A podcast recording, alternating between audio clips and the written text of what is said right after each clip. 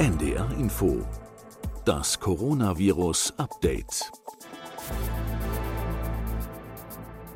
Mehr als 74.000 Studien hat ein Autor der US-amerikanischen Zeitschrift The Atlantic gerade zum Coronavirus und zu Covid-19 gezählt. 74.000 Studien allein in der biomedizinischen Datenbank PubMed in weniger als einem Jahr. Und das ist ja noch nicht mal alles, was es gibt. Und einen winzigen Ausschnitt aus dem gewaltigen Forschungsaufkommen zur Pandemie, den versuchen wir hier einmal pro Woche in unserem Podcast in den Blick zu nehmen. Mein Name ist Corinna Hennig. Ich arbeite als Wissenschaftsredakteurin beim Norddeutschen Rundfunk bei NDR Info. Und ich freue mich über euch und Sie alle, die uns auch heute wieder zuhören. Willkommen zu Folge 69 am Dienstag, dem 15. Dezember. Eine Folge, die natürlich ganz im Zeichen des Shutdowns steht. Nun schließen auch die Geschäfte wieder und die Schulen, aber nicht alles ist wie im Frühjahr. Wann sehen wir die Wirkung? Was kann man noch tun zur Prävention, zum Infektionsschutz? Das sind die drängendsten Fragen, nicht neu, aber immer wieder neu zu beantworten. Doch es soll hier im Podcast heute auch endlich mal wieder um die Forschung an Medikamenten gegen das Virus gehen. Es gibt ein paar neue Kandidaten, über die zu reden sein wird. Und es gibt einen ganz interessanten Corona-Riechtest. Der ist gar nicht so banal, wie man auf den ersten Blick vielleicht denken würde. Was das alles bringen kann und was nicht, das frage ich die Virologin Professor Sandra Ziesek, heute nicht aus Frankfurt zugeschaltet, sondern aus Berlin, weil sie dort heute in der Bundespressekonferenz zu Gast ist. Moin, Frau Ziesek. Ja, hallo. Sie beantworten in Berlin Fragen von Journalisten. Haben Sie auch eine Frage aus der Wissenschaft an die Politik mitgebracht? Naja, Fragen habe ich mir jetzt nicht überlegt für die Politik, muss ich gestehen. Aber ähm, Ich habe mir nur, genau, ich habe mir die Regelungen angeguckt, die ab morgen gelten sollen und da habe ich dann schon einen Wunsch. Also zum Beispiel gab es bei den Regelungen ja, dass die Alten- und Pflegeheime speziell geschützt werden sollen. Das ist sicherlich sehr wichtig. Und dann steht in dem schriftlichen Beschluss, dass in Regionen erhöhter Inzidenz sollen Besucher einen negativen Corona-Test verbindlich vorzeigen. Mhm. Und da finde ich schwierig, wenn ich mir jetzt vorstelle, ich wohne in Sachsen und besuche meine Großmutter, die vielleicht nicht in Sachsen im Altenheim ist, sondern irgendwo in einem Niedriginzidenzgebiet, dann müsste ich keinen vorlegen. Also dass man das nochmal auch koppelt an den Wohnort der Besucherinnen und Besucher, das würde ich wichtig finden und wäre jetzt so meine Anregung, was man noch verbessern könnte, auf jeden Fall. Mhm. Auf die Frage hm, zum Schutz der Risikogruppen wollen wir auch noch kommen heute in der Folge. Vielleicht fangen wir erstmal bei der aktuellen Lage an. Wir sind ja jetzt zum Zeitpunkt dieser Aufnahme kurz vor dem neuen Shutdown. In der Stellungnahme der Leopoldina der Nationalen Akademie der Wissenschaften haben sie zusammen mit anderen im Prinzip darauf gedrungen, dass gleich zu Wochenbeginn Maßnahmen ergriffen werden. Sie haben da auch mit unterschrieben. Die Politik hat sich nun auf morgen, auf den Mittwoch geeinigt, weil, so heißt es, das Parlament eben noch einbezogen werden muss. Mit Blick auf Weihnachten, zählt da nicht eigentlich jeder Tag? Ja, also jeder Tag zählt schon deshalb, weil uns einfach klar sein muss, dass jeden Tag Menschen an dieser Erkrankung sterben und auch Modellierrechnungen zeigen, dass wenn wir bis nach Weihnachten gewartet hätte, dass es dann für die Krankenhäuser eventuell in bestimmten Bereichen zu spät sein könnte. Also dass die dann einfach an die Kapazitätsgrenzen kommen oder über die Kapazitätsgrenze kommen.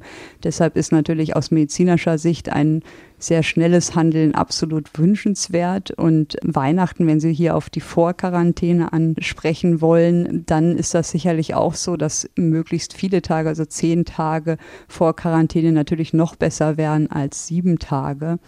Und das muss man jetzt einfach schauen, inwieweit die Menschen das wirklich annehmen und umsetzen und diesen Rat befolgen. Was hören Sie, wenn Sie jetzt mit Kolleginnen und Kollegen sprechen, die im Krankenhaus arbeiten? Sie haben auch mit einem Freund sich kürzlich unterhalten, der auf der Intensivstation arbeitet. Ja, man hört schon, dass die zunehmend frustriert sind, gerade die, die, sage ich mal, wirklich auf der Intensivstation stehen. Das ist zum einen weil die Erkrankung immer noch schlecht behandelbar ist. Also man kann einfach nicht gut antiviral behandeln. Sie haben wenig Erfolge. Wenn man es vergleicht mit der Influenza, dann ist der Verlauf doch anders. Also man hat nicht wie so ein Berg, dass es schlechter wird und dann aber stückweise besser, sondern eher einen wellenartigen Verlauf mit vielen Rückschlägen und meistens über viele, viele Wochen Intensivtherapie. Und ich glaube, ein Intensivmediziner, der lebt vor allen Dingen von ja von Erfolgen, dass er wirklich Menschen retten konnte oder ja medizinisch Erfolge hat. Mhm. Und die sind bei Covid-19 wohl seltener. Und was sicherlich auch frustrierend ist, ist, dass die Bettensituation in Deutschland auf Intensivstationen angespannt ist. Also es gibt nicht frei verfügbar Betten und er hat mir auch erzählt, dass er auch Menschen, die schwer erkranken, aufgrund einer anderen Erkrankung gern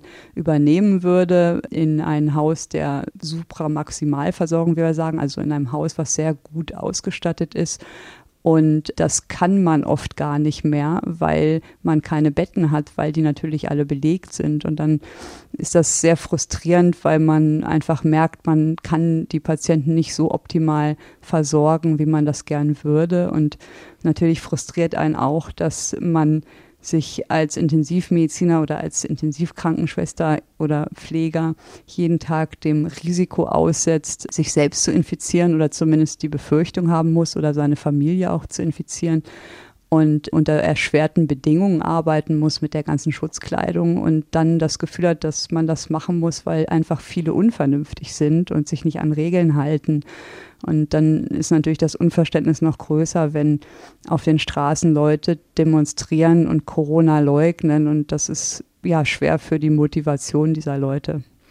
Nun ist Corona-Leugnen ja das eine. Das andere ist mit Blick auf Weihnachten die Frage, wie ich individuell mit meiner Familie mit der Lage umgehe. Ich habe da kürzlich mit Freunden drüber gesprochen und wir kamen auf eine ganz bestimmte Situation. Wenn unsere alten Eltern oder Großeltern nun zum Beispiel sagen, ich bin schon 90, ich habe ein tolles Leben gehabt, ich nehme ganz persönlich und bewusst in Kauf, dass ich ein Risiko eingehe. Wenn ich schwer krank werde, dann tue ich das quasi sehenden Auges. Kann man diese Entscheidung so individuell noch treffen bei der gegenwärtigen Belastung des Gesundheitssystems? Ja, das ist schwierig. Also ich kann das auf der einen Seite verstehen, auch wenn jetzt jemand mit über 80 oder 90 eine Krebserkrankung hat und sagt, ich möchte keine Chemotherapie, ich möchte bestimmte Therapien dann nicht, dann ist das ja oft nachvollziehbar in bestimmten Situationen und das muss halt immer individuell besprochen werden. Bei einer Infektionskrankheit ist es ein bisschen anders, weil man natürlich dann andere Leute immer wieder dem Risiko aussetzt, dass sie sich auch bei einem selber anstecken können. Und deshalb ist das natürlich ein schwieriges Abwägen, sage ich mal, und nicht sehr solidarisch, wenn man sagt, ach, mir wäre das jetzt egal, weil natürlich das Ziel sein sollte, dass möglichst wenige sich infizieren und dadurch auch Spät- oder Langzeitschäden haben. Und deshalb ist das ja so ein bisschen anders als andere Krankheiten, die jetzt nicht so ansteckend sind, zu sehen. Hm. Nun werden alle wieder auf die Zahlen gucken, vielleicht noch mehr Menschen als sonst. Und Stand heute steigen sie weiter an gegenüber dem Wert der Vorwoche. Aber man muss es nochmal sagen, das Infektionsgeschehen schleppt ja nach, immer. Das ist auch der Grund, warum das Robert-Koch-Institut einen geglätteten Wert über sieben Tage ausweist. Und beim European Center of Disease Control nimmt man zum Beispiel sogar einen 14-Tage-Wert. Es wird also erstmal vermutlich noch eine ganze Weile so weitergehen, denn wer sich jetzt heute oder morgen noch ansteckt, wird womöglich erst in 10 bis 14 Tagen sichtbar und kann dann im Haushalt auch noch mal weitere Menschen anstecken. Das heißt, mit einem auch nur geringen sichtbaren milden Effekt kann man in diesem Jahr eigentlich auf keinen Fall mehr rechnen, oder doch? Das ist genau richtig. Also man hat immer eine Verzögerung zwischen der Infektion, also dem Zeitpunkt, wo man mit dem Virus infiziert wird und dem Zeitpunkt, in dem man dann Symptome kriegt, erkrankt, ins Krankenhaus muss oder sogar auf Intensivstation. Und man kann damit rechnen, dass das jetzt erstmal 10, 14 Tage weiter ansteigen kann und die Zahlen nachhängen. Und in den Krankenhäusern ist es natürlich noch extremer durch den zeitlichen Verzug. Hier wird sich die Lage erst deutlich später entspannen, wahrscheinlich erst Mitte Januar, würde ich jetzt mal schätzen. Und das ist, denke ich, was man immer beachten muss bei den Zahlen, dass wir die Zahlen, die wir heute sehen, in den Krankenhäusern erst in ein, zwei, drei, manchmal auch in vier Wochen abbilden können.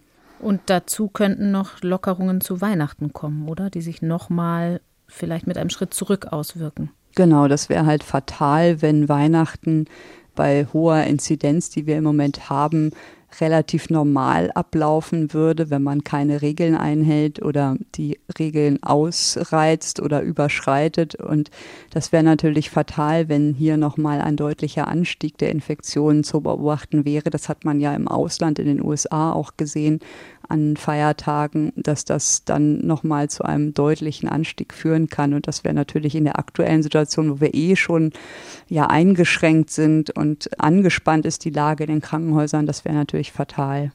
Das Statistische Bundesamt hat mittlerweile auch Zahlen zur Übersterblichkeit in Deutschland vorgelegt. Also sind in einem bestimmten Zeitraum mehr Menschen gestorben, als statistisch erwartbar wäre, mehr Menschen im Vergleich zu den Vorjahren. Solche Effekte wurden schon in anderen Ländern beobachtet. In Deutschland sah es lange Zeit noch gut aus.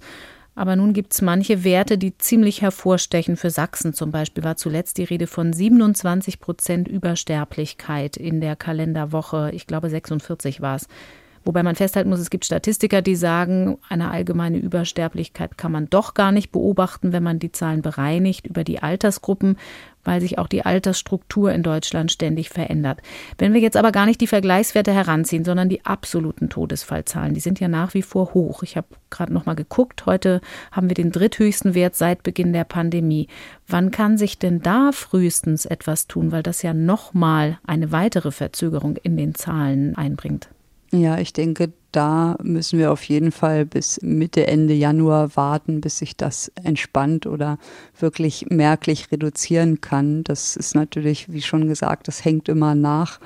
Wenn man mal mit den Intensivmedizinern spricht, dann ist es ja auch oft so, dass die, die auf Intensivstation kommen, das sind ja eher die jüngeren Patienten auch, dann kann das schon mal sechs oder acht Wochen so ein Krankheitsverlauf dauern, der sich dann irgendwann entscheidet, ob es zur Heilung führt oder ja, tödlich endet. Und deswegen, das kann, wie gesagt, noch viele, viele Wochen dauern. Diese schmerzhaften Zahlen führen uns zur Frage nach dem Schutz der Risikogruppen und Älteren in der Gesellschaft. Sie haben eben schon den Antigentest an der Tür zum Pflegeheim, wenn man ältere Verwandte besuchen will, angesprochen. Das ist auch Teil der Maßnahmen, die die Ministerpräsidenten der Länder da beschlossen haben. Aber immer wieder, auch in den vergangenen Tagen, ist zu hören, es ist nicht genug getan worden für den Schutz von Risikogruppen. Den muss man in den Fokus nehmen. Das Beispiel Schweden hat gezeigt, dass ein absoluter Schutz insbesondere in Pflegeheimen offenbar nicht möglich ist. Und aktuell kann man das auch in Tübingen sehen. Der Oberbürgermeister hat noch vor rund einer Woche stolz gesagt, wir haben keine Fälle mehr bei den über 75-Jährigen. Und dann kam raus, das stimmte so nicht. Und kurz darauf gab es auch wieder Neuinfektionen und sogar einen etwas größeren Ausbruch in einem Pflegeheim. Trotzdem, wenn wir diesen Aspekt nochmal verschärft betrachten, was fehlt bislang? Kann man Risikogruppen doch noch besser schützen? Fehlt noch die Umsetzung vieler Beschlüsse? Also das ist natürlich eine ganz schwierige und auch frustrierende Situation, die wir hier erleben mit den vulnerablen Gruppen. Und ich denke, was ganz klar ist, dass all unsere Maßnahmen, die wir seit Beginn der Pandemie ergriffen haben, immer das Ziel hatten, diese Risikogruppen zu schützen. Deswegen ist das, dass das nicht im Fokus war, einfach nicht korrekt, weil die schweren Verläufe und auch die hohen Todeszahlen, die sehen wir ja in den Risikogruppen.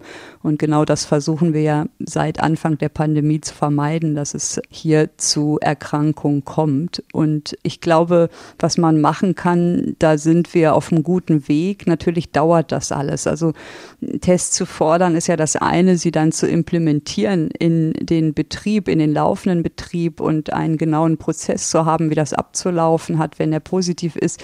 Das dauert einfach, muss umgesetzt werden. Da sind die Alten- und Pflegeheime dabei. Die Länder unterstützen das, indem sie zum Beispiel die Tests einkaufen für die Alten- und Pflegeheime. Und ich habe letzt auch gelesen, ja, man müsste PCR Point-of-Care-Tests machen, also Schnelltests PCR-basiert, weil die genauer sind. Natürlich würde man das gerne machen, wenn das gehen würde, aber wir haben nicht mal für die Krankenhäuser genug Tests auf PCR basiert, also diese Schnelltests in mhm. den Notaufnahmen. Und deshalb ist es leider unrealistisch, dass man überall so ein Gerät aufstellen kann in jedem Heim. Und ich denke, was das alles zeigt, wir haben viel mit Antigen-Tests jetzt versucht einzuführen in den Pflegeheimen es reicht halt nicht. Ich glaube, eine Gefahr ist einfach immer, dass man denkt, wenn man einen negativen Antigentest hat, dass dann vielleicht doch man die anderen Regeln, also die Abstand, Hygienemaßnahmen und andere Regeln vernachlässigen kann und leichtsinnig wird. Und ich denke, hier muss man besser aufklären, dass das auf gar keinen Fall der Fall sein darf, dass man da einen Kompromiss eingeht und dass die Hygienemaßnahmen einfach unersetzlich sind, auch wenn man einen negativen Test hat. Das würde ich sogar auch so sehen, wenn man einen PCR-basierten negativen Test hat. Und auch mit Masken wird hier noch viel gemacht, dass vermehrt FFP2-Masken eingesetzt werden. Es gibt diese Besuchsregelungen, wo ich mir, wie gesagt, wünschen würde, dass die Inzidenz nicht äh, vom Heim gilt, sondern von da, wo der Besucher herkommt. Und es gibt natürlich eine Priorisierung bei den Impfungen, um diese Risikogruppen einfach besser zu schützen. Lassen Sie uns noch einmal auf die Antigentests gucken, denn jetzt so langsam kommen die ja. Wir reden schon seit Wochen darüber hier im Podcast, aber anfangs gab es noch gar nicht genug Antigentests. Die müssen natürlich in Pflegeheimen zum Beispiel auch erstmal durchgeführt werden. Das geht zwar schnell, ist aber keine Sache von zwei Minuten. Rechtlich ist es aber nach wie vor so, dass Antigentests nicht als Selbsttest vorgesehen sind. Man kann also den Test gegebenenfalls, wenn wir jetzt außerhalb der Pflegeheimsituation sprechen, beim Hausarzt machen, wenn der da mitmacht und in den großen Städten gibt es Testzentren, zum Beispiel am Flughafen. Damit sind wir aber noch ein ganzes Stück weit weg von einem Instrument zur Normalisierung des Alltags, oder? Genau, also die, ähm, das ist jetzt so ein bisschen rechtlich. Die Medizinprodukteabgabeverordnung sieht das ja vor, an wen die Tests abgegeben werden dürfen. Und diese Apotheken dürfen jetzt auch seit neuestem, seit dem 2.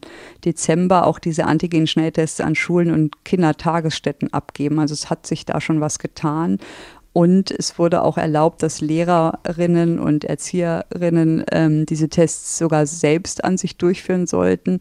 Aber die Einzelheiten der Testung, das liegt noch in der Verantwortung der Länder, das umzusetzen, inwieweit das durchführbar ist und wie dann genau so ein Prozess aussieht, also an wen sich dann ein Lehrer, ein Erzieher, eine Erzieherin wenden kann, wenn der Test positiv ist und wer überhaupt den Test dann diesen Personen aushändigt. Das ist alles noch nicht klar, aber da hat sich was getan und denke ich mal, ist auch eine gar nicht falsche Richtung, weil wir natürlich die Tests, diese Antigen-Tests, die wir haben, die sollen ja nicht in der Schublade verschwinden, die sollen schon eingesetzt werden.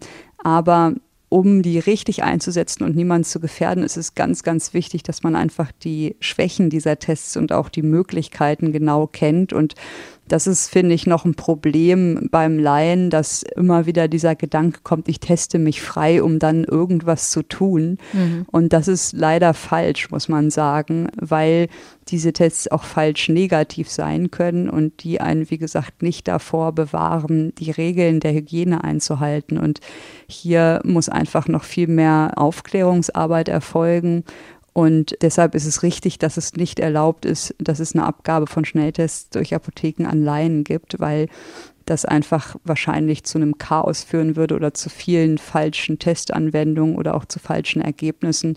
Und hier muss man schon noch die Kontrolle haben, weil das Ergebnis halt einfach auch eine wichtige Konsequenz natürlich hat. Aber was die Empfindlichkeit angeht, also die Frage der falschen Negativen, kann man zumindest grundsätzlich festhalten, wer hochinfektiös ist, wird in der Regel durch den Test erkannt.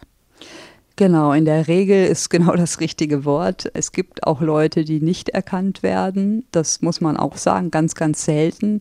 Und das ist natürlich auch immer wieder abhängig von dem Abstrich, den man macht. Ne? Mhm. Ne? Also sie können auch hochinfektiös sein, aber einen sehr schlechten Abstrich gemacht haben, gerade wenn sie das selbst gemacht haben und vielleicht noch nie das gesehen haben und es vielleicht kein Video oder eine genaue Anleitung gab oder sie das nicht angeschaut, gelesen haben. Und dann kann natürlich auch ein hochinfektiöser, der den Test macht, ein negatives Ergebnis erzeugen. Deswegen, wie gesagt, ist da Aufklärung und die korrekte Durchführung Impfung ganz, ganz wichtig.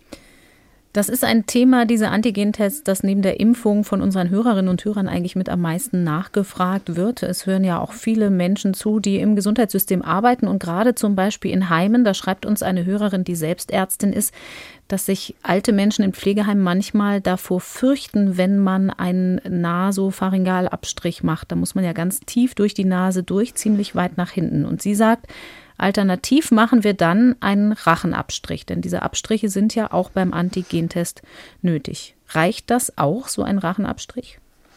Ja, das ist so ein bisschen ein Dilemma. Es gibt Antigentests, die sind sogar für den Rachenabstrich zugelassen. Wir wollen ja hier jetzt keine Werbung oder Namen nennen, aber da muss man einfach mal schauen in die Packungsbeilage der einzelnen Tests. Also es gibt Tests, die haben eine Zulassung für den Rachenabstrich. Und es ist richtig, das habe ich schon häufiger gehört, dass dieser ähm, Nasopharyngealabstrich als nicht angenehm empfunden wird. Das ist maßgeblich aber dadurch bedingt, was für Abstrichbürstchen man da benutzt, also wie flexibel die sind. Und da arbeiten jetzt mit Hochdruck die Firmen, die Diagnostikfirmen, dass es da Lösungen gibt, dass man auch andere Abstriche überprüft, dass die wirksam sind oder korrekt sind und dass es da dann wahrscheinlich so im Januar oder Februar, ich hatte gestern noch mit einem Unternehmen gesprochen, das beantragt werden soll.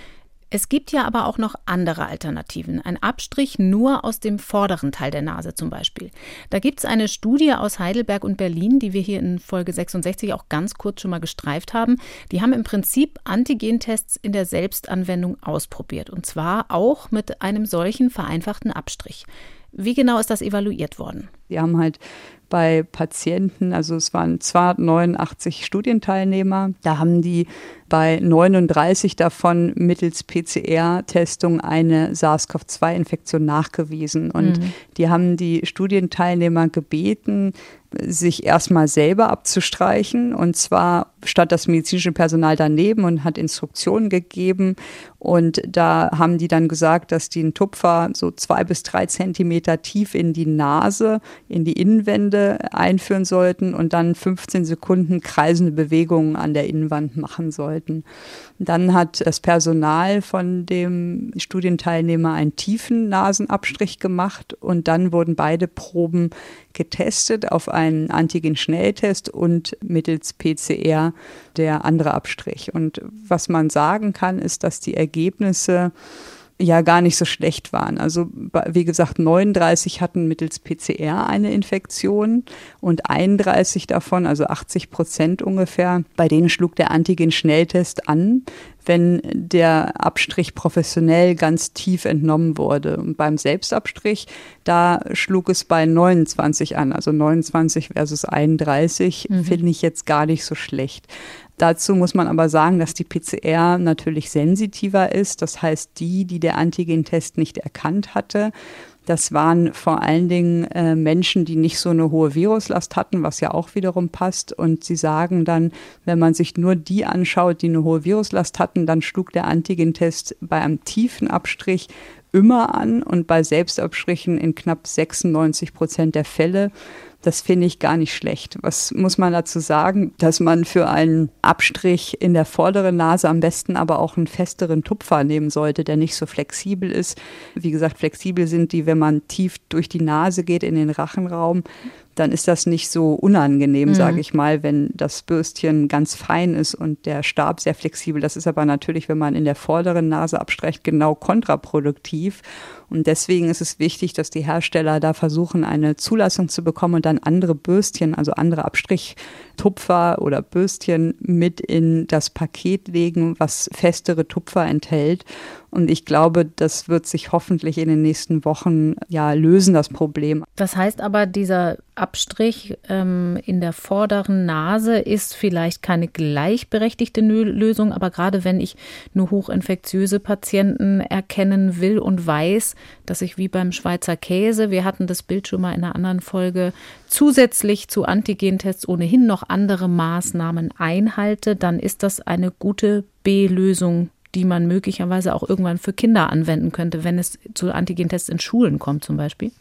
Ja, also bei Kindern muss man noch mal genau schauen, ob das da genauso ist. Das kann man nicht eins zu eins übertragen, aber im Grunde genommen kann man, glaube ich, sagen, dass wir in der Pandemie uns immer wieder anpassen müssen und mit Kompromissen lösen müssen. Und natürlich wäre ein ganz tiefer Abstrich wahrscheinlich besser, wie die Studie auch gezeigt hat, dass es ein, ein wenig sensitiver war. Aber man muss ja auch fragen, was ist umsetzbar, was wird von den Leuten dann auch toleriert. Und wenn sie dann Mitarbeiter in Krankenhäusern haben, die sind ja nicht verpflichtet im Moment gewesen, diesen Test zu machen, sondern machen das dann freiwillig. Und wenn es dann eine Möglichkeit gibt, sage ich mal, dass das weniger wehtut oder nicht so unangenehm ist, dann muss man halt immer wieder einfach Kompromisse und pragmatische Lösungen finden. Und mir wäre lieber, wenn alle den Test machen würden in der vorderen Nase und das möglichst häufig, als wenn dann ganz viele sagen, ich mache das gar nicht, ich muss das nicht machen, mir tut, also ich will das nicht und nur, weil sie nicht die Hälfte den Test macht. Das ist immer, wie gesagt, ein Kompromiss und ein Abwägen. Zumal es auch, soweit ich weiß, Studienerkenntnisse dazu gibt, wenn man jetzt von einem Screening spricht, also von einem etwas breiteren Einsatz, vielleicht in einem bestimmten Bereich, dass wenn man einen nicht ganz so aussagekräftigen Test öfter macht, dass dann die Wirkung ganz gut ist, was die Diagnostik angeht. Genau, da gibt es ja auch Modellierungen mathematische, dass man die Sensitivität ausgleichen kann durch die Frequenz des Testens. Also dass es genauso gut ist, wenn man zum Beispiel jeden Tag einen Test einsetzt, der eine Sensitivität von 50 Prozent hat, als wenn man nur einmal eine PCR machen würde oder nur einmal in zwei Wochen. Mhm. Deswegen finde ich die Bestrebungen, die im Moment angestellt werden, das Testen zu erleichtern und auch mehr Leuten zu ermöglichen, finde ich eigentlich sehr positiv und ist einfach eine pragmatische Vorgehensweise, diese Pandemie in den Griff zu bekommen. Ich denke, ohne das wird es schwer. Man muss nur, wie gesagt, immer ganz klar die Grenzen zeigen und das nicht als Freifahrtschein verkaufen. Also wer sich dann in Sicherheit wiegt und unvorsichtig wird, der hat es leider dann nicht verstanden und dann wiederum kann es sogar gefährlich sein. Sie haben sowas gemacht an Ihrem Institut im Rahmen einer großen Studie, also so einen Antigentest regelmäßig wiederholen, um unentdeckte Infektionen zu entdecken. Das ist die Safe School Studie, heißt die. Also Laien haben sich selbst getestet, auch da mit einem Abstrich aus dem vorderen Nasenbereich. Das ging um Lehrer und Lehrerinnen. Alle 48 Stunden lang haben über 700 Lehrer einen Abstrich zu Hause gemacht und das über sieben Wochen. Und Sie haben die Lehrer ja auch befragt. Also zunächst mal zum Abstrich und dem Ablesen. Lief das da alles relativ problemlos bei den Lehrkräften, die da mitgemacht haben?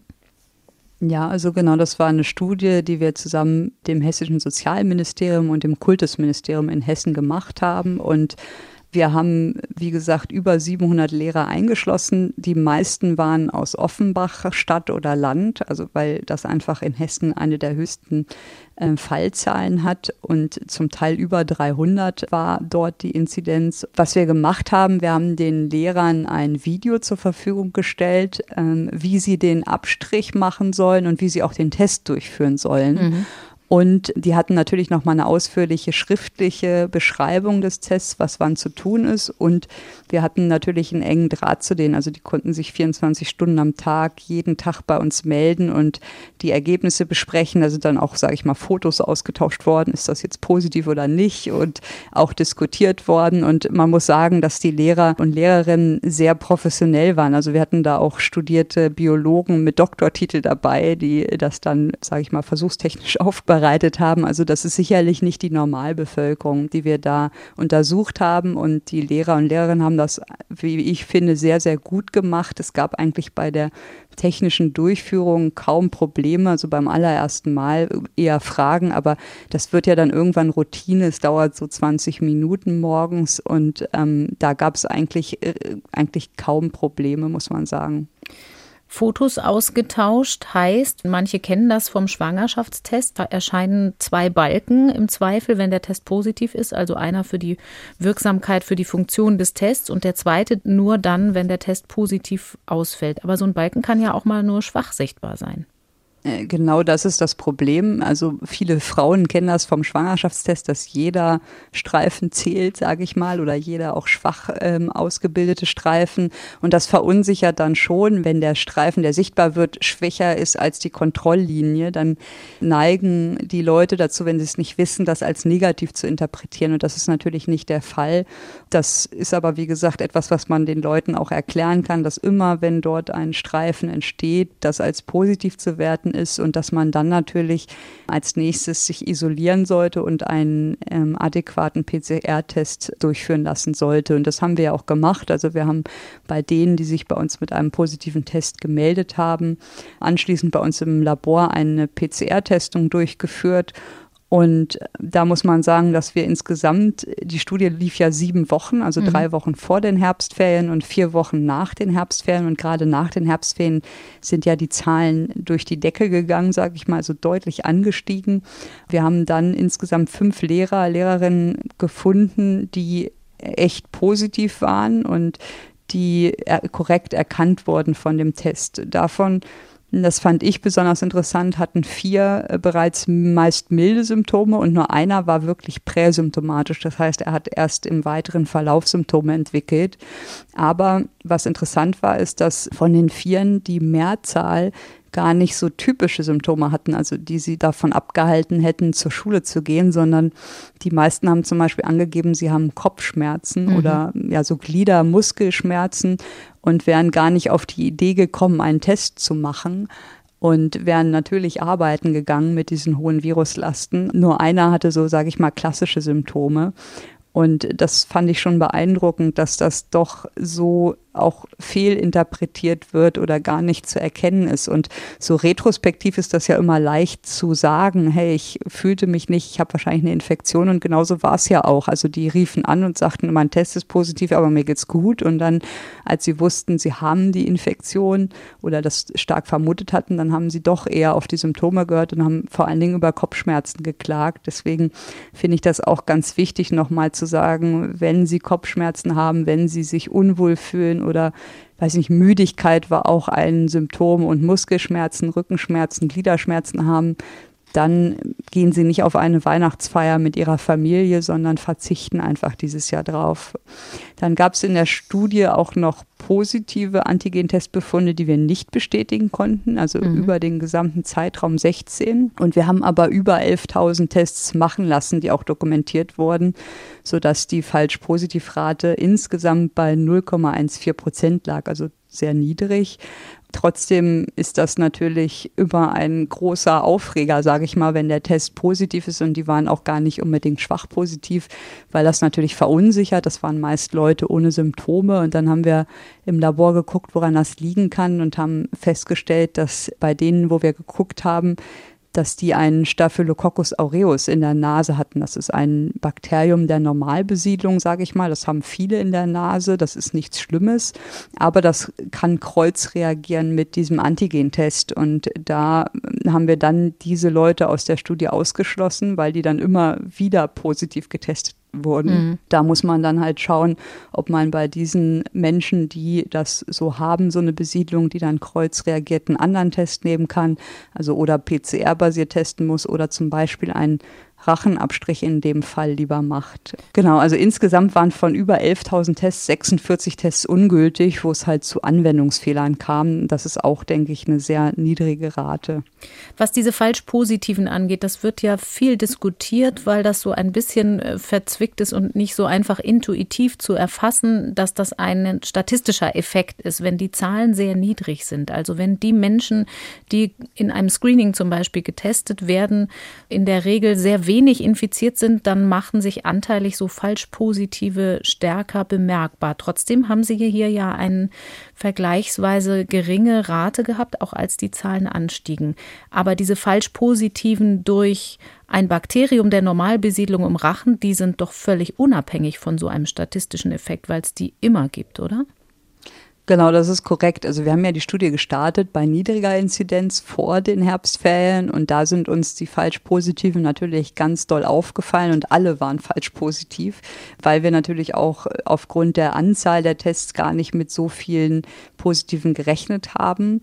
Und diese Lehrer, Lehrerinnen, die falsch positiv waren, die werden aber genauso auch falsch positiv gewesen, wenn wir erst nach den Herbstferien bei hoher Inzidenz aufgetreten wären. Und das muss man immer bedenken, wenn man diese Zahlen, sage ich mal, betrachtet, Sensitivität, Spezifität und dann daran denkt, große Bevölkerungen zu screenen, dass das vielleicht gar nicht das primäre Wichtigste ist, dass man die ganz hohe Spezifität hat, weil es einfach wirklich darauf ankommt, wie das ja, halt Gesamtgeschehen ist und das Gesamtergebnis ist. Und das, denke ich, zeigt unsere Studie ganz gut, dass wir zwar die Falschpositiven die meisten bei niedriger Inzidenz hatten, aber wenn man mal überlegt, dass der Staph aureus natürlich auch immer in der Nase ist, wäre das genauso auch gewesen bei den hohen Inzidenzen. Nur da haben wir natürlich viel mehr echt positive erwartet, sodass das dann nicht so ins Auge sticht. Mhm. Aber unterm Strich sagen Sie nach dieser Studie für einen Einsatz von Antigentests in Schulen, zum Beispiel für Lehrer, ist das ein positives Ergebnis. Das könnte man so übertragen. Also erstmal muss ich noch eine Sache erwähnen. Wir hatten auch falsch negative Befunde in der Studie, was mhm. ja auch zu erwarten ist. Und insgesamt hatten wir vier Probanden, die das berichtet haben, dass während des Studienzeitraums mittels PCR bei ihnen eine Infektion festgestellt wurde. Davon waren zwei ja so klassisch symptomatisch und beim Hausarzt gewesen. Und die hatten uns dann auch die Laborbefunde zur Verfügung gestellt. Und da waren die CT-Werte, da haben wir oft schon drüber gesprochen, also die so ein bisschen korrelieren mit der Menge Virus, mhm. die waren über 30. Das heißt, die hätten wir mit unserem Test nicht erkennen können. Und das ist aber nur begrenzt vergleichbar, weil das ja ein ganz anderer Tag, ganz anderes Labor und ein ganz anderer Abstrich war. Also die haben natürlich dann einen Nasopharyngealabstrich beim Arzt bekommen, sodass man davon ausgehen kann, dass wir wahrscheinlich das nicht hätten entdecken können mit dem Antigentest. Und bei einem Studienpatient gab es keine näheren Angaben. Der hatte das nur angekreuzt auf dem Zettel, dass er falsch negativ getestet wurde. Da haben wir keine weiteren Informationen. Aber insgesamt spricht das dafür, dass man trotzdem auch falsch negativ sein kann, also falsch negativ getestet sich äh, haben kann. Und äh, das zeigt auch nochmal, wie wichtig es ist, dass man das wirklich nur als Käsescheibe sieht und nicht als Ersatz für die anderen Maßnahmen. Und ich denke trotzdem, dass uns in dieser Pandemie prinzipiell jede Käsescheibe helfen kann, die uns hilft, damit besser zurechtzukommen, Infektionsketten zu unterbrechen, damit die Gesundheitsämter besser nachverfolgen können. Und deshalb finde ich jeden Lehrer, den wir gefunden haben, jede Lehrerin, die nicht so in die Schule geht mit einem CT-Wert unter 20 oder was auch immer, finde ich einen Erfolg, weil das natürlich eine Infektionskette in dem Moment unterbrechen kann. Und mhm. man darf, glaube ich, das nicht so sehen als ähm, Perfektionist, dass dieser Test immer performen muss und richtig sein muss. Den Anspruch haben wir ja im Labor an unsere Untersuchung, wenn ich an die PCR denke das ist, glaube ich, einfach bei diesem Public Health Gedanken, den man in solchen Studien hat oder bei diesen Massenscreenings hat, ein bisschen anders zu bewerten. Und ähm, hier muss man einfach ganz klar sagen, das ist keine Diagnostik in dem Sinne, sondern vor allen Dingen dient es als zusätzlichen Schutz neben allen anderen Maßnahmen. Ich will zur Erklärung noch einmal nachschieben, auch wenn wir CT-Wert schon oft hatten, das gerät vielleicht manchmal in Vergessenheit und nicht jeder hört alle Folgen. Also Cycle Threshold bedeutet CT-Wert die Zahl der Zyklen, die man beim PCR-Test machen muss, so wie oft man äh, die Maschine drüber laufen lassen muss, laienhaft gesagt, um das Virus sichtbar zu machen. Das heißt, ein niedriger CT-Wert spricht für viel Virus im Hals, weil man ihn schnell sichtbar machen kann. Genau so, ja. Eine letzte Frage noch zu diesem Komplex Antigentests. Es gibt ja Tests mit einer vergleichsweise hohen Spezifität, also mit einer hohen Trefferquote bei positivem Ergebnis, zumindest was die Herstellerangaben angeht. Allerdings ist es, da haben wir eben auch schon kurz drüber gesprochen, so, dass rein rechtlich diese Angaben nicht geprüft werden. Da gibt es kein Zulassungsverfahren in dem Sinne, dass von der Behördenseite diese Angaben validiert werden im Labor. Mm, das passiert jetzt aber Stück für Stück, dass unabhängige Labore diese Tests validieren, also überprüfen, was die Herstellerangaben angeht. Und dann weicht das Ergebnis manchmal ganz schön von dem ab, was die Hersteller da reinschreiben. Sie haben ja auch solche Validierungen gemacht. Wie kommt es, dass Hersteller zu so anderen Ergebnissen kommen als unabhängige akademische Labore?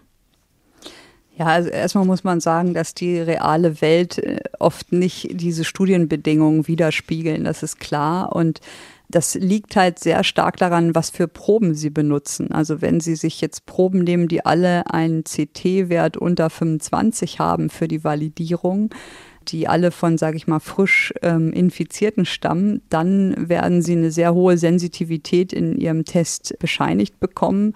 Wenn sie aber wiederum Proben nehmen von Patienten, die CT-Werte über 30 haben, also mit einer niedrigeren Viruslast und die vielleicht schon in der zweiten, dritten Krankheitswoche sind, dann werden sie ganz schlechte Ermitt äh, Werte ermitteln. Und daran sieht man, es korreliert zum einen mit der Viruslast und dem CT-Wert in der Ausgangsprobe, aber auch mit dem Abstand zum Symptombeginn. Also welche Proben nutze ich für diese Validierung? Und je älter die Infektion ist, umso weniger wahrscheinlich ist auch, dass der Antigentest anschlägt.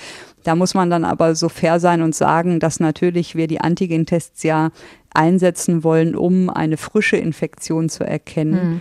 Und dass man das immer mit betrachten muss, wenn man sich die Studien anschaut, die dann für die Validierung auch im realen Leben eingesetzt werden. Es gibt ja dieses Beispiel von, von einer Studie, wo ich jetzt auch keinen Handelsnamen nennen will, aber die haben das gemacht und die haben das in dem Manuskript ganz schön aufgedröselt und wirklich nach CT-Werten aufgedröselt, aber auch nach Zeitpunkt des Symptombeginns. Und da sieht man eine ganz klare Korrelation. Umso früher man diese Antigentests einsetzt, also bei wirklich frischen Infektionen, umso besser besser können sie das erkennen. Bei älteren Proben ist das eher dann enttäuschend, aber die sind ja, soweit wir davon ausgehen, auch nicht mehr so infektiös. Und wie gesagt, Perfektionismus ist wirklich das falsche Ziel. Es muss klar sein, dass bei Antigentestungen auch Leute nicht erkannt werden, die äh, infektiös sind, die positiv sind und jeder, den man rausfiltern kann, der dann, sage ich mal, nicht zur Arbeit geht oder sich selbst isoliert, das ist schon auch was Gutes, sage ich mal.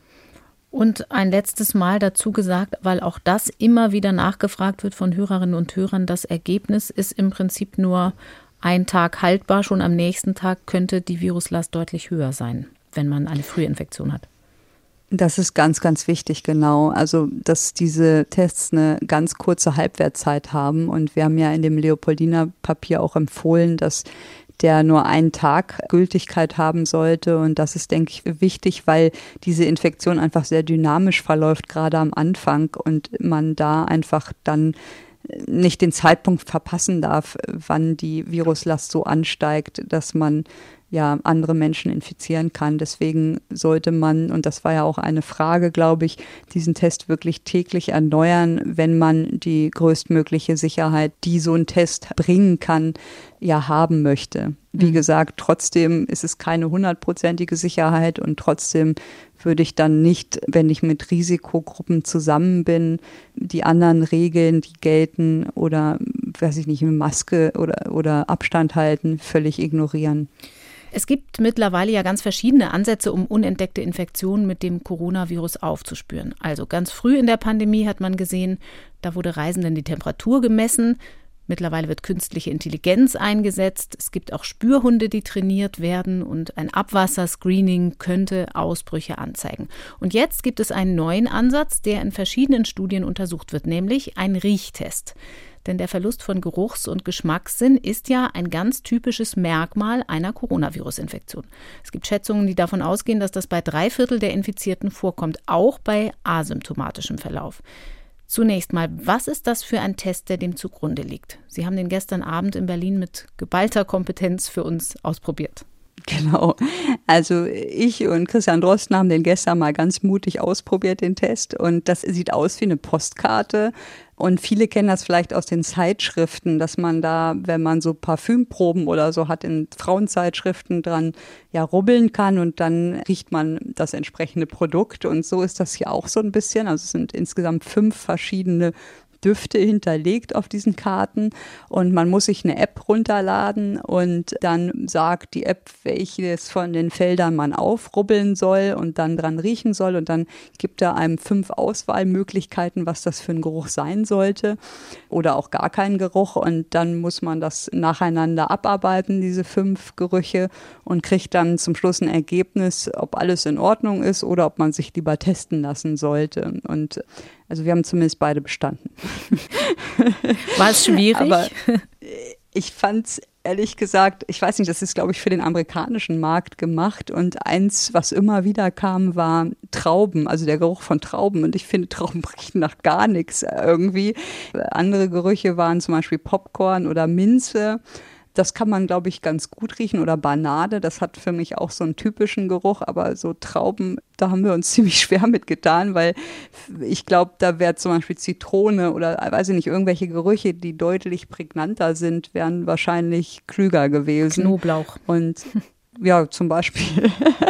Aber im Grunde genommen ist das relativ einfach. Was man sagen muss, es ist ja ein Test, der symptombasiert funktioniert. Das heißt, der misst nicht die Erkrankung oder weist das nach, sondern der weist ein Symptom nach. Mhm. Und die Idee finde ich an sich gar nicht schlecht, weil wir haben einfach zu wenig Tests, um alle zu testen und immer wieder auch Engpässe in den Tests. Und natürlich wäre die Pandemie am besten zu beherrschen, wenn man mal ganz unrealistisch sagen würde, jeder testet sich jeden Tag und dann wäre ja alles gut und alle kriegen sofort einen PCR-basierten Schnelltest. Aber das geht ja einfach nicht, weil es gar nicht technisch möglich ist. Und deshalb ist die Frage, ob sowas, so ein Kartensystem, was relativ billig ist und sich leicht produzieren lässt, helfen kann, dass einfach die Menschen dieses Symptom bemerken. Und das hat sich in Studien gezeigt, dass halt durch bestimmte Tests der Geruchsverlust einfach schneller auffällt, als wenn man den abfragt, weil das vielen einfach gar nicht so aufgefallen ist. Und wir hatten ja auch schon gesagt, dass das bei ungefähr 80 Prozent der Infizierten auftritt, dieses mhm. Symptom. Also die Idee ist schon nicht schlecht. Es ist, tut nicht weh, es ist einfach, es hat sogar ein bisschen Unterhaltungswert, muss man sagen. Aber man muss halt auch sagen, dass das natürlich sehr unsicher ist. Also die Frage ist ja, wann haben die Leute dieses Symptom? Ist das wirklich ein frühes Symptom, was nach ein, zwei Tagen nach der Infektion auftritt? Mhm. Und wie korreliert der Beginn des Geruchsverlusts mit der PCR-Viruslast. Also ist das nicht zu spät, was wir da entdecken, weil um dieses Symptom zu bekommen, da muss man ja nochmal überlegen, wie entsteht das. Das hatten wir ja letztes Mal besprochen, dass es zu einer Infektion der Riechschleimhaut auch kommt und die dadurch geschädigt wird. Und ich frage mich halt, reicht das aus, die Patienten in einem, ja, in diesem Stadium zu identifizieren oder ist es nicht eigentlich besser, sie vorher zu identifizieren? Und da fehlen uns einfach die klinischen, wirklich Real-Life-Studien, um zu zeigen, was das wirklich bringt. Und man muss auch einschränkend sagen, dass so eine Methode natürlich nur geeignet ist für eigentlich asymptomatische, weil wenn ich Schnupfen habe und eine verstopfte Nase, dann rieche ich das auch nicht. Mhm. Aber das hat ja nichts mit Corona zu tun, sondern das ist dann, glaube ich, einfach normal, wenn man andere Viren hat, dass die dazu führen, sage ich mal, dass man nicht so gut riechen kann durch eine verstopfte Nase.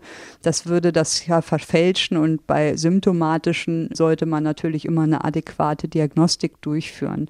Hier wiederum kann man immer sagen, also ich glaube, man schadet nicht wirklich mit diesen Tests, weil sie einfach durchzuführen sind und wenn man sie als Add-on sieht, dass jeder so einen Test jeden Tag zum Beispiel mal machen würde und man einige einige rausfiltern könnte, dadurch, die wirklich akuten Geruchsverlust haben und die sich dann testen lassen und isolieren, wäre das sicherlich gut. Aber man muss auch sagen, hier kommt wieder dazu, das Risiko, dass dann die Leute denken, ach, ich kann ja riechen, ich bin nicht ansteckend. Das sehe ich fast noch mhm. mehr als bei den Antigen-Tests, wenn man das falsch interpretiert, weil ich vermute, dass dieses Symptom noch später erst auftritt und zu einem Geruchs- und Geschmacksverlust führt, als jetzt ein Antigentest anschlagen würde. Und was ich auch kritisch sehe, ist, wir brauchen ja vor allen Dingen zum Schutz der Risikogruppentests, also zum Schutz der älteren Bevölkerung. Und hier wenn man mal seine Großmutter fragt oder seinen Großvater, die berichten ja oft, dass die nicht mehr so gut riechen und schmecken können. Also wie gesagt, für uns war das schon nicht einfach, mhm. die Gerüche zu identifizieren. Und wenn ich mir vorstelle, Sie haben jemanden, der älter ist, der nicht mehr so gut riechen kann, dann stelle ich es mir fast unmöglich vor. Und auch bei Kindern finde ich es schwierig. Bei kleinen Kindern natürlich ist das auch kein Verfahren, was man anwenden kann.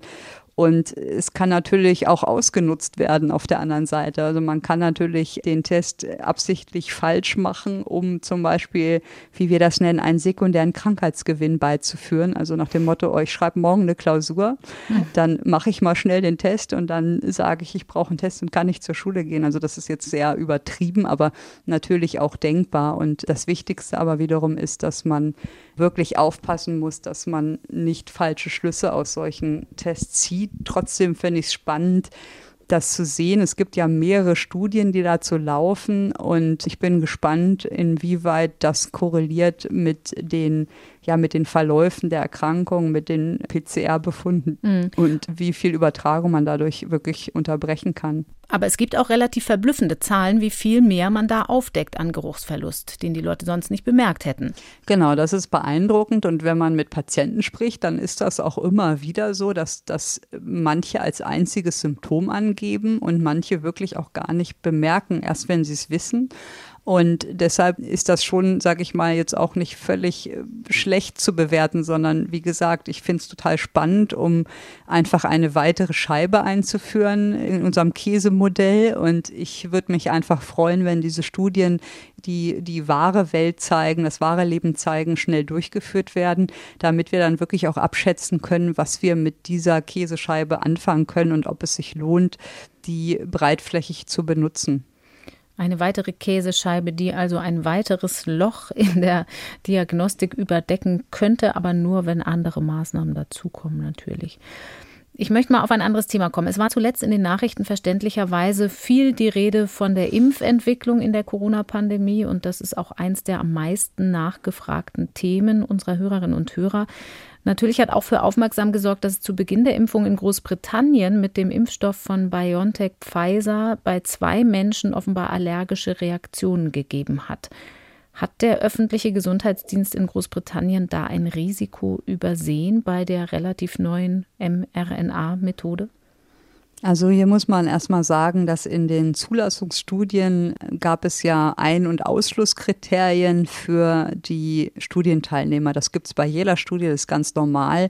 Und hier wurden Patienten ausgeschlossen, die ja allergische Reaktionen von bestimmter Schwere hatten. Und dazu muss man einmal wissen, was ist eine allergische Reaktion oder wie wird die eingeteilt. Und man muss so wissen, dass man medizinisch vier Grade einteilt von leichter Allgemeinreaktion. Das haben vielleicht viele schon mal gehabt, dass man, weiß ich nicht, generalisierten Juckreiz hat, Schnupfen bekommt, also Übelkeit oder Unruhe. Das ist eine leichte Allgemeinreaktion. Dann gibt's mäßige Allgemeinreaktionen, wozu zum Beispiel auch so ein Gesichtsödem, also Wasseransammlung im Gesicht oder Erbrechen oder Schwindel gehört. Dann gibt's schon schwere Allgemeinreaktionen wenn man merkt, dass man schlechter Luft bekommt oder Probleme beim Schlucken hat, heiser wird oder ja so benommen wird. Und dann gibt's diese klassische lebensbedrohliche Allgemeinreaktion, die dazu führt, dass die Patienten, wie wir sagen, einen Schock bekommen, also schockig werden. Also mhm. die können wirklich bewusstlos werden, die zentralisieren. Das ist ein lebensbedrohliches Krankheitsbild. Das führt zu einer Erweiterung der Blutgefäße, zu Blutdruckabfällen und das sind wirklich schwerstkranke Personen in dem Moment mit einer schwerwiegenden allergischen Reaktion. Und diese Menschen, die bekommen, wenn sie so eine Reaktion mal hatten, also schwere Reaktionen auf bestimmte Substanzen, bekommen die eine Adrenalin-Fertigspritze in der Regel mit für den Notfall. Und das sind, wenn jetzt die Hörer zuhören, die wenigsten, sage ich mal. Also ich weiß nicht, wer von Ihnen so eine Spritze, so eine Adrenalin-Fertigspritze bei sich führt.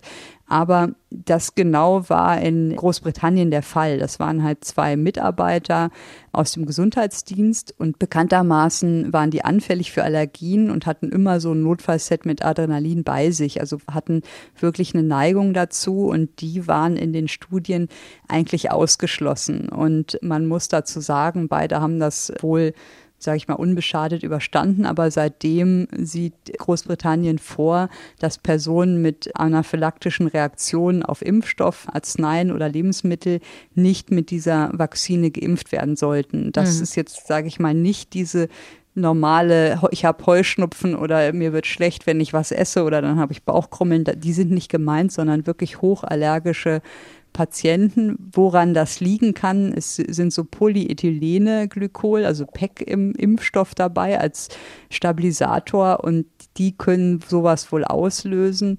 Und auch wenn man sich die Unterlagen zum Impfprogramm anschaut, dann war in der Studie, hatten 0,63 Prozent der Teilnehmer der Impfgruppe hatten allergische Reaktionen gemeldet. Mhm, das ist und im viel. Grunde genommen Nee, das, aber wie gesagt, die waren ja auch ausgeschlossen, mhm. die schwere Allergien in der Vorgeschichte hatten. Und was würde ich jetzt machen? Also im Grunde genommen ist das eine Einzelfallentscheidung. Ja, man muss dann halt dem Arzt, wenn man geimpft wird oder wenn man dran ist, mitteilen, was für Allergien vorliegen. Der wird dann prüfen, wie schwer diese Allergien waren und wird dann eine Einzelfallentscheidung treffen, ob eine Impfung sinnvoll ist oder nicht. Und ich habe auch schon gehört, dass in Deutschland, wenn geimpft wird, auch vorgesehen ist, dass die Geimpften nicht sofort gehen dürfen, sondern in so einen Ruheraum oder Überwachung Überwachungsraum kommen, dass wenn es zu allergischen Reaktionen kommt, man dann schnell medizinisch handeln kann. Aber wie gesagt, die beiden, die da beschrieben wurden aus Großbritannien, das waren wirklich Menschen, die eine Adrenalin-Fertigspritze dabei hatten und hochallergisch schon, also bekannte Reaktionen hatten vorher. Das heißt aber unterm Strich, wenn ich Hausstaubmilbenallergiker bin oder Heuschnupfen habe, dann mm, kommt die Impfung möglicherweise doch trotzdem für mich in Frage. Nur der Hochallergiker mit einer Erdnussallergie, bei dem schon winzige Partikel im, im Raum eine Rolle spielen, der sollte vielleicht noch ein bisschen warten. Ja, ich denke, so wird das dann sein. Also wie gesagt, man muss immer abwägen zwischen dem Risiko der Infektion und dem Risiko einer Reaktion auf den Impfstoff. Und das ist dann wirklich die ärztliche Aufgabe. Da muss der Patient oder der zu Impfende einfach offenlegen oder ganz ehrlich erzählen, was er hat für Vorerkrankungen mhm. und für Allergien. Und dann muss man halt schauen, ob man das eher zurückstellt, bis man mehr Erfahrung hat, ob man sagt, nee, das machen wir auf jeden Fall, weil sie sind so eine hohe Risikogruppe sie würden auf jeden Fall davon profitieren. Wie gesagt, das sind Einzelfallentscheidungen auch. Und man muss natürlich gucken, wie die Zulassung dann für Deutschland aussieht. Wenn die Zulassung vorsieht, dass ganz bestimmte Leute nicht geimpft werden dürfen, dann ist es natürlich auch klar, dass man da sich dran zu halten hat. Und es gibt Medikamente, die man nehmen kann im Fall einer solchen allergischen Reaktion. Das ist jetzt in Großbritannien ja auch passiert. Übrigens hat der Hersteller seine Erprobungsdaten mittlerweile ja auch in einem begutachteten Paper veröffentlicht. Vielleicht als Hinweis an dieser Stelle im New England Journal of Medicine kann man die Studie nachlesen. Wir wissen mittlerweile ja aber auch, dass es noch ziemlich lange dauern wird, bis der Effekt von Impfungen in der breiten Bevölkerung spürbar wird. Und auch unter denen, die unseren Podcast hören, wurde zuletzt mal wieder nachgefragt, was tut sich eigentlich bei den pharmazeutischen Interventionen abseits des Impfstoffes, also bei Medikamenten in der Therapie gegen Covid-19. Unser letzter Stand war, dass es vieles gibt, das so ein bisschen helfen kann, dass es für schwere Verläufe ein entzündungshemmendes Präparat gibt. Dexamethason hilft aber eben nur, wenn es eigentlich schon ziemlich schlimm gekommen ist. Es gibt diese künstlich hergestellten Antikörpercocktails, die aber erst noch zugelassen werden müssen und ziemlich teuer sind. Und dann gibt es Remdesivir, das gegen das Virus selbst wirkt, aber auch unterschiedliche Ergebnisse gezeigt hat in Studien und alle sind nicht so durchschlagend, dass man sagen kann, an dieser Front haben wir so richtig wirkungsvolle Instrumente in der Hand. Es gibt ja aber noch ein paar andere Kandidaten und ich würde mir heute gern als erstes mit Ihnen einen angucken, der sich besonders deshalb für Laien so interessant anhört, weil er jetzt sogar daraufhin untersucht wird, ob er nicht nur den Krankheitsverlauf beeinflussen kann, sondern auch eine Übertragung des Virus, also Ansteckungen verhindern. Das ist ein Virenhemmer mit einem etwas sperrigen Namen, MK4482. Was ist das genau und wie wirkt er? Genau, also MK4482 ist so, so ein typischer Studienname, ne? meist irgendwie die Firma und eine Abkürzung, aber der hat auch einen richtigen Namen, mhm. das ist Molnupiravir. Und ähm, auch hier hat man sich wieder, aber hier hat man sich wieder aus der Schublade der alten Medikamente bedient. Und man muss sagen, das haben Sie eben schön zusammengefasst, es fehlt einfach noch ein gut antivirales Medikament. Und Remdesivir hat ja ja, sage ich mal, auch enttäuschende Daten in bestimmten Studien geliefert. Und es hat einen entscheidenden Nachteil, nämlich man muss es intravenös geben. Das heißt, eigentlich nur im Krankenhaus oder beim Arzt muss ein Zugang gelegt werden und das dann über die Vene gespritzt werden. Und deshalb ist es natürlich absolut erstrebenswert, ein Medikament zu haben, was man einfach als Tablette oder als Aerosol oder als Spray nehmen könnte. Und auch sehr schön wäre natürlich ein Medikament zu haben, was man dann nehmen kann, wenn man nach einer Exposition mit einem Patienten zum Beispiel, also mit jemandem, der SARS-CoV-2 infiziert war, sozusagen als Schutz vor einer Ansteckung, das kennen wir ja von der Grippe mit dem Tamiflu, mhm. dass es da die Möglichkeiten gibt und sowas fehlt uns einfach noch komplett. Und dieses Molnupiravir oder MK4482, da gab es zwei Studien, die publiziert wurden insgesamt die wir uns ja auch angeschaut haben. Was ist das erstmal? Das ist auch wieder eine Prodrug, also die im Körper umgewandelt wird. Und es ist ein Nukleosid-Analogon. Es hemmt also den Schritt der Vermehrung des Virus und greift in die RNA-Mutagenese ein. Und es wurde ja auch wieder, wie Remdesivir übrigens vor vielen Jahren initial mal gegen Hepatitis C entwickelt. Mhm. Also gegen Hepatitis C hat man lange viele Medikamente gesucht, bis man jetzt so erfolgreich war. Und man hat aber gesehen, dass es nicht nur gegen das Hepatitis C-Virus hilft, sondern auch gegen Influenza A und RSV, aber auch gegen MERS und SARS-CoV-1 im Mausmodell. Und das spricht ja dafür oder lässt hoffen, dass es auch gegen SARS-CoV-2 eine Wirkung hat. Und in den Studien, in der einen Studie wurden entsprechend Zellkulturexperimente durchgeführt mit einer Lungenzelllinie und im Hamstermodell als Tiermodell. Und dort hat man dann das Medikament gegeben, vor der Infektion und zwölf Stunden nach der Infektion. Und das konnte sowohl die pathologischen Veränderungen in der Lunge ja minimieren als auch die Viruslast hemmen. Aber in dieser einen Studie war nicht die Freisetzung neuer Viren im Respirationstrakt verändert. Also das heißt, da hat man noch gesehen, dass die Tiere im oberen Atemwegstrakt Viren hatten und nachweisbar waren, wobei man nicht weiß, ob die infektiös waren. Mhm. Und in der zweiten Studie hat man dann ein anderes Tiermodell genommen, das waren Frettchen, weil die wohl ja sehr gut als Modell für eine milde SARS-CoV-2-Symptomatik stehen und nicht schwer erkranken. Und den Tieren hat man zweimal am Tag ab zwölf Stunden nach der Infektion oder 36 Stunden nach der Infektion das Medikament gegeben. Und dort hat man gesehen, dass man die Viruslast im oberen Respirationstrakt, also in der Nase und im Rachen, senken konnte und dass wahrscheinlich die Übertragung, wie Sie gerade schon gesagt haben, dadurch geblockt werden kann und haben es dann als sogenannter Transmissionsblocker bezeichnet. Hier muss man sagen, wir sind hier noch relativ früh, also wir sind im Tiermodell und in Zellkultur sieht man gute Effekte. Mhm. Und die Autoren selber sagen, dass es vielleicht in Kombination mit Remdesivir oder neutralisierenden Antikörpern einzusetzen wäre. Es hat sicherlich einen entscheidenden Vorteil, dass sie eine Tablette nehmen können und nicht intravenös verabreichen müssen. Aber der Nachteil ist auch hier, dass man wahrscheinlich eine sehr frühe Gabe braucht, wie man ja auch am Tiermodell sieht oder auch im Zellkulturmodell. Das wurde ja wenige Stunden nach der Infektion schon gegeben. Und deswegen ist es halt dann wahrscheinlich eher geeignet als sogenannte Postexpositionsprophylaxe. Das heißt, wenn ein Hochrisikopatient zum Beispiel Kontakt hatte mit jemandem, der infektiös war, dann könnte man überlegen, ob man in solchen Fällen dieses Medikament frühzeitig einsetzt oder direkt nach der Diagnose einsetzt, wobei die Diagnose meistens nicht zwölf Stunden nach der Infektion mhm. gestellt wird. Das muss man ehrlich sagen. Und das wird sich, denke ich, in klinischen Studien dann zeigen. Also es gibt insgesamt zwei Phase 2-3 Studien, die in den USA laufen. Einmal mit Patienten im Krankenhaus und einmal mit ambulanten Patienten. Und hier sieht man auch noch mal schön, dass die bereits in Phase 2, 3 sind, weil diese Medikamente halt einfach schon vorab getestet worden für andere Erkrankungen und man nicht wieder bei Phase 1 anfangen muss, sondern direkt in Phase 2, 3 kombinierte Studien springen kann.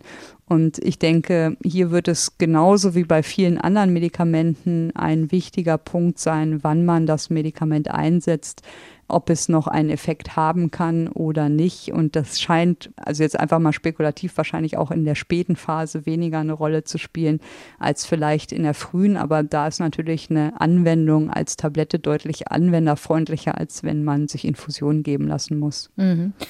Noch einmal kurz zur Wirkweise. Also ist es so, das Virus wird dazu gebracht, bei der Vermehrung Fehler zu machen, sodass es sich nicht mehr so schnell vermehren kann. Kann man das so vereinfacht sagen? Genau, so ungefähr kann man das sagen, ja. Wie schnell machen sich denn Effekte bemerkbar diesen beiden Studien zufolge? Also wie schnell wird auch die Vermehrung des Virus gestoppt und damit eben möglicherweise auch die Übertragung nach der Gabe dieses Medikaments? Das geht ganz schnell. Also das wissen wir ja auch von anderen gut wirksamen antiviralen Medikamenten, dass die innerhalb von Stunden wirklich die Viruslast drücken können und dass man dann ja innerhalb weniger Stunden bis weniger Tage wirklich das Risiko einer Übertragung blocken kann. Mhm. Sie hatten ja eben schon gesagt, dass es schon erforscht wird im Zusammenhang mit anderen Viruserkrankungen, aber eine Zulassung gibt es dafür ja noch nicht, anders als bei manchen anderen Medikamenten, die jetzt umgewidmet werden. Nee, deswegen klingt das auch so. MK4482, das sind so typische Namen von Medikamenten, die nicht zugelassen sind. Also das hat hier in dem Fall noch keine Zulassung. Sie forschen an Ihrem Institut in Frankfurt auch an Therapieoptionen und zuletzt haben Sie eine Studie gemacht zusammen mit der Medizinischen Hochschule Hannover, wo es auch um einen hoffnungsvollen Kandidaten geht, um Aprotinin, einen Protease-Inhibitor. Das müssen Sie uns erklären. Was ist ein Protease-Inhibitor? Also man muss dazu wissen, dass wir hatten ja schon oft gesprochen über das Spike-Protein. Mhm. Also das ist das, was an den Rezeptor an der Zelloberfläche an AC2 bindet, damit, sage ich mal, das Virus in die Zelle gelangt. Und dazu müssen aber sogenannte Aktivierungssequenzen des Spike-Proteins durch Enzyme der Zelle und das sind halt diese Proteasen gespalten werden, damit diese Bindung stattfinden kann. Und das Spike-Protein von SARS-CoV-2 trägt eine Aktivierungssequenz, die man von anderen Viren kennt, also zum Beispiel von hochpathogenen Vogelgrippeviren, aber die nicht bei eng verwandten Viren bisher gefunden worden von SARS-CoV-2. Also das ist wirklich typisch für SARS-CoV-2. Und damit, wie gesagt, das ähm, Virus binden kann an die Zelloberfläche, braucht man Proteasen, die von uns benutzt werden, sage ich mal, von uns Menschen.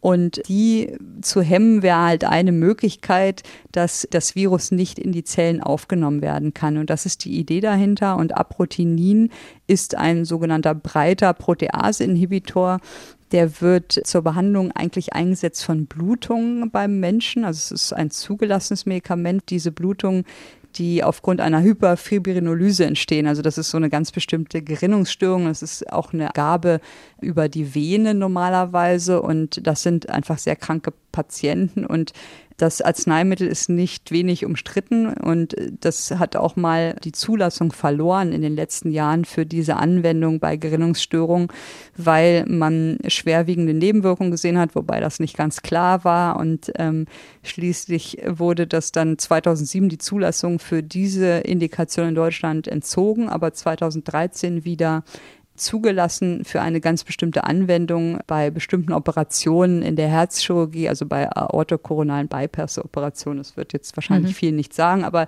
da darf man das in Deutschland verwenden. Aber im Ausland ist Aprotinin zum Beispiel in Russland zugelassen. Und zwar nicht IV, sondern als Aerosolspray. Das heißt, dass man das wie so ein Asthma-Spray, kann man sich das vorstellen, nutzen kann. Und da ist es gegen Influenza zugelassen, weil, wie gesagt, Influenza auch diese Proteasen benötigt. Das ist ein ähnlicher Mechanismus wahrscheinlich. Und wenn man ein Aerosolspray nimmt, dann erhofft man sich natürlich immer hohe Konzentrationen an dem Ort des Geschehens, also in der Lunge. Und die könnten dann lokal wirken und sehr hoch sein. Und die negativen Effekte, die man bei Aprotinin gesehen hat auf den Gesamtorganismus, die würde man dann hoffentlich nicht so sehen, weil man es lokal anwendet und eben nicht intravenös gibt. Und wir haben dann mal geschaut, wie wirkt Aprotinin, das sind auch reine In-vitro-Daten, auf verschiedene Zelllinien und auch auf Lungengewebe. Und wenn man das während der Infektion hinzugibt, und das sah sehr vielversprechend aus, also es wirkt stark antiviral und kann die Infektion der Zelle verhindern. Und dadurch kann das SARS-Coronavirus 2 nicht mehr in die Wirtszelle eindringen. Das sind jetzt natürlich so ganz frühe Daten, sage ich mal. Also mhm. es ist nicht im Tiermodell bestätigt. Das ist ja der nächste Schritt oder wäre vielleicht ein Schritt. Aber da es zugelassen ist, könnte man auch einen sogenannten Off-Label-Use versuchen und das als Aerosolspray anwenden bei SARS-Coronavirus 2. Ich muss sagen, ich bin da selber, obwohl es, sage ich mal, aus unserem Institut kommt, ein bisschen kritisch, weil dieses Aprotinin hat auch prothrombotische Effekte. Das heißt, dass das auch zu Thrombosen führen kann, weil es ja Blutungen stoppt mhm. und in die Gerinnungskaskaden eingreift, sage ich mal. Und wir wissen ja mittlerweile ganz gut, dass die Covid-Patienten Probleme haben mit der Blutgerinnung in dem Sinne, dass sie oft Thrombosen oder Embolien entwickeln, gerade Lungenembolien. Und das wäre mir ehrlich gesagt auch bei lokaler Anwendung wahrscheinlich zu gefährlich, das einfach mal leichtsinnig auszuprobieren, weil ich Sorge hätte, dass das auch zu einer Lungenembolie ja das verstärken könnte noch. Mhm. Und die Anwendung wäre halt wirklich nur ganz, ganz früh auch hier möglich, weil es natürlich auf den Virus-Eintritt wirkt Und das zeigt halt auch die Schwierigkeit. Also vielleicht ist das ein guter Mechanismus. Es hilft auf jeden Fall weiter, indem man sagen kann, hey, bei Protease-Inhibitoren müssen wir weiter forschen und weiter versuchen, ja, Medikamente zu designen oder zu finden, die vielleicht nicht äh, prothrombotische Effekte haben. Aber ob uns jetzt das Aprotinin wirklich hilft oder jemand damit eine klinische Studie wagt, bin ich ein bisschen zurückhaltend aufgrund dieser Eingriffe auch in das Gerinnungssystem waren ja auch immerhin sechs Jahre, die die Zulassung entzogen war.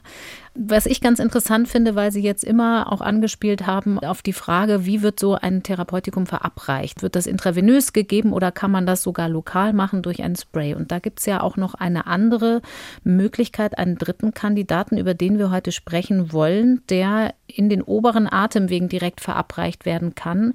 Interferon Beta. Wo wird das schon eingesetzt? Genau, also Interferone werden ja schon bei verschiedenen Viruserkrankungen eingesetzt. Es wurde jahrelang gegen das Hepatitis C-Virus eingesetzt. Es wird immer noch eingesetzt bei HBV, also nicht Interferon Beta, aber Alpha. Und auch bei multipler Sklerose setzt man Interferon Beta ein. Also das ist ein Medikament, was wir ganz gut kennen und Interferone gehören ja zur angeborenen Immunabwehr und sind sozusagen die erste Waffe unseres Körpers gegen Viren und mhm. ähm, haben eine antivirale, aber auch immunmodulierende Funktion. Und was man gesehen hat bei SARS-CoV-2, das ist ganz interessant, dass das Virus in dem Sinn clever ist, nämlich dass es selbst die Freisetzung von diesen Interferon Beta hemmt, wenn die Zelle infiziert ist. Das hat man in In-vitro-Daten gesehen.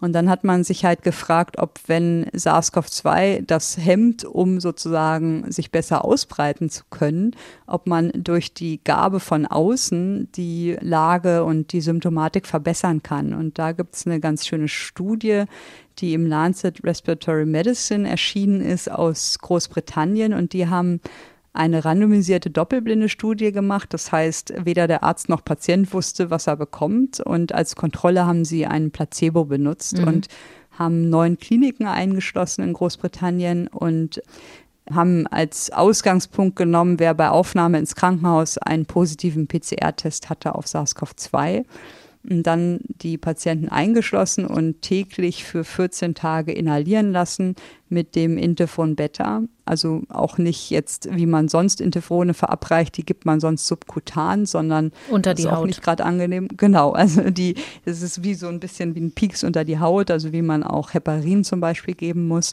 Und hier in der Studie wurden die als Inhalation verwendet, was natürlich deutlich angenehmer ist. Und dann gibt es ja immer einen primären Endpunkt in Studien, also was will man gucken. Und hier hat man geschaut nach der WHO-Skala für klinische Verbesserungen. Die hat neun Punkte und hat geschaut, ja, inwieweit sich die Klinik verbessert in den Patienten, die Interferon Beta inhaliert haben versus denen, die ein Placebo erhalten haben. Insgesamt haben 101 Patienten an der Studie teilgenommen. Die waren vom Alter im Schnitt Mitte 50 und ein bisschen mehr Männer waren eingeschlossen und 66 Prozent dieser Patienten hatten schon Sauerstoffbedarf zum Studienstart, also waren schon deutlich kompromittiert durch die Infektion. Das heißt, es geht um einen späteren Zeitpunkt in diesem Fall als bei den anderen beiden Kandidaten. Genau, weil wenn die ins Krankenhaus kommen bei Aufnahme, sind die eigentlich immer nicht mehr am Anfang der Infektion, sondern mhm. meistens halt schon ist die Infektion eine Woche alt oder noch älter. Und das sind jetzt nicht ganz frisch Infizierte, sondern wahrscheinlich eher zweite Krankheitswoche. Und was hat man jetzt gesehen? Man hat gesehen, dass Patienten, die das Interferon erhalten hatten, hatten eine deutlichere Verbesserung nach 15 oder 16 Tagen und auch häufiger in diesem Score, WHO-Score-System den Wert 1 erreicht, was keine Einschränkung entspricht. Also waren vollständig genesen und insgesamt war die Inhalation gut verträglich und am häufigsten angegeben als Nebenwirkungen waren in der Studie Kopfschmerzen. Und äh, man muss aber einschränkend sagen, dass die komplette Studie nur 75 Patienten, also die kompletten 28 Tage mit Nachbeobachtung beendet haben, sodass die absolute Anzahl in der Studie an Studienteilnehmern natürlich begrenzt ist. Mhm. Und man muss auch sagen, weil wir das gerade schon angesprochen haben, wann waren die infiziert? Also sie waren sicherlich nicht ganz frisch infiziert, aber hier muss man vorsichtig sein, weil es gibt ja diesen Zytokinsturm, da haben wir auch schon mehrmals drüber gesprochen, in der Spätphase oder in der späteren Phase der Infektion. Und das kann kontraproduktiv sein, wenn man Interferon gibt, weil das dadurch verschlimmert werden kann, weil Interferone das natürlich noch triggern können. Mhm. Insgesamt finde ich die Studie vielversprechend. Es wäre einfach anzuwenden, aber hier müssen einfach größere Studien noch folgen, die viel, viel mehr Patienten einschließen und es ist auch keine Universallösung, denn gerade Interferone haben auch einige Kontraindikationen. Also gerade bei Immunsupprimierten zum Beispiel, die ja der Risikogruppe angehören, muss man sehr vorsichtig sein mit der Gabe von Interferonen, also zum Beispiel bei Organtransplantierten. Und man, man muss einfach schauen, wie jetzt die Studien aussehen. Und im August ist auch eine Studie gestartet, eine Phase-3-Studie, die das vergleicht in Kombination mit Remdesivir. Also da hat man eine Kombinationstherapie untersucht und die Ergebnisse werden eigentlich noch dieses Jahr erwartet. Also ich hoffe, dass die einfach die nächsten Wochen rauskommen und dass man dann mehr weiß, ob diese vielversprechende Studie sich bestätigt. Also es bleibt trotz allem wahrscheinlich bis auf weiteres noch immer eine Abwägungsfrage, was kann ich wann, wo genau geben, auch tatsächlich im Krankenhaus. Aber wir sehen, es tut sich was in der Medikamentenforschung, auch wenn es in kleinen Schritten vorangeht und man dann manchmal sagen muss, das ist ein Kandidat, der ist für sich genommen noch nicht ideal, aber an der Stelle kann man weiter forschen. Das gibt uns ein bisschen Optimismus, wenn wir jetzt in den Shutdown gehen. Die Geschäfte schließen wieder, die Kultur bleibt zu und auch die Schulen werden jetzt geschlossen. Und was nach dem 10. Januar passieren wird, ist noch offen. Die Politik kann die Zeit vielleicht nutzen, um zum Beispiel zu überlegen, was man für Bedingungen schaffen muss, um die Schulen dann so schnell wie es eben möglich ist, wieder zu öffnen. Und da sind natürlich auch Kennzahlen eine ganz wichtige Orientierung. Frau Ziesek, Sie haben zusammen mit Ihren Kolleginnen Melanie Brinkmann und Viola Priesemann einen Gastbeitrag in der Zeit geschrieben und eine, wie ich finde, eigentlich ziemlich ehrgeizige Zielmarke ausgegeben, nämlich die Neuinfektionszahl auf 10 pro 100.000 Einwohner zu drücken, wäre ideal. Zum Vergleich, wir stehen heute bei fast 174 pro 100.000 als 7-Tage-Inzidenz und im Frühjahr war die politische Grenze mal 50 Neuinfektionen pro 100.000 Einwohner. 10. Ist das überhaupt erreichbar? Ja, das ist eine schwierige Frage. Ehrlich gesagt, ich weiß es nicht, ob das erreichbar ist. Es ist ein großes Ziel, aber es soll vor allen Dingen auch zeigen, dass diese 50 nicht das Ende der Fahnenstange sein dürfen, weil auch mit 50 haben ja einige Gesundheitsämter Probleme, die Nachverfolgung sicherzustellen. Und das ist ja eigentlich genau der Punkt, den wir immer als Schwelle gesehen haben. Und sich den als Ziel zu definieren, finde ich halt schwierig. Man sollte halt schon ein ambitioniertes Ziel haben und es soll auch verdeutlichen, dass natürlich das Beste wäre, dass man möglichst die Zahlen weiterdrückt und die Infektionszahlen möglichst klein hält, so klein wie es nur irgendwie geht. Und ich denke, das wird sehr schwer zu erreichen sein, gerade im Winter. Aber ich bin fest davon überzeugt, dass wenn die Zahlen niedrig wären, also ob sie jetzt 20 oder 30 sind, das ist sicherlich auch ein sehr guter Wert, dass man dann mit unseren zusätzlichen Käsescheiben, über die wir ja auch heute gesprochen haben, und dem Mitmachen der Bevölkerung wirklich das einfach besser in den Griff bekommen könnte. Und wenn man immer nur an der Schwelle, sage ich mal, des Kollaps oder des nicht mehr Nachverfolgens arbeitet, ist das, glaube ich, keine gute Strategie. Und hier wünsche ich mir einfach schon ganz klare Konzepte und Kommunikationen einfach. Das heißt, Sie haben eine hohe Zielmarke ausgegeben, damit wir uns vom Virus nicht zu schnell runterhandeln lassen, sozusagen. Also es soll einfach zeigen, dass das natürlich das Ideale wäre, was man erreichen könnte. Und es gibt ja so den Spruch, manche Pferde springen nicht höher, als sie müssen. Mhm. Und ich denke, das ist jetzt einfach wirklich eine Challenge für das Pferd, das zu erreichen. Und 50 wäre halt nicht höher zu springen, als man muss, aber immer mit dem Risiko, dass kleine Ereignisse lokal dann direkt wieder zum Kontrollverlust führen würden. Sie sagen aber auch, wenn die Zahlen weit genug unten sind, um mal ein bisschen Hoffnung zu verbreiten, müssen wir zumindest eigentlich nicht mehr mit wiederholten Lockdowns rechnen. Es könnte sich also lohnen, jetzt Geduld zu beweisen.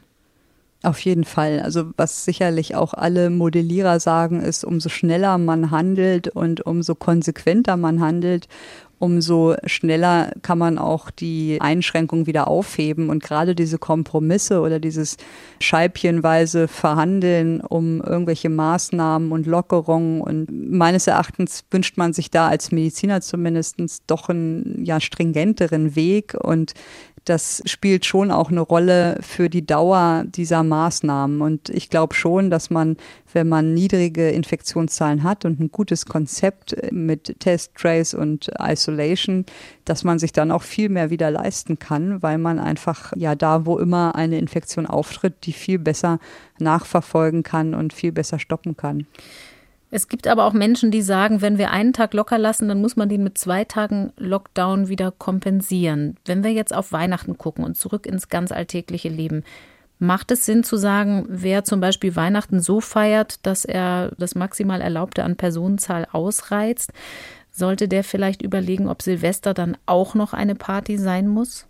Ja, also was sicherlich nicht zu empfehlen ist und was mir auch unklar ist, das gibt ja genaue Regelungen, wie viele Familienmitglieder man Weihnachten treffen darf, aber ob das für jeden Tag wieder neu gilt, weil damit kann man natürlich auch eine große Anzahl mhm. von Kontaktpersonen generieren, wenn ich am Heiligabend vier treffe, am ersten Weihnachtsfeiertag andere vier und am zweiten Weihnachtstag nochmal andere. Das wird dann schon eine große Zahl und natürlich hilft äh, jetzt mal aufs Kleine betrachtet, hilft jede Kontaktvermeidung.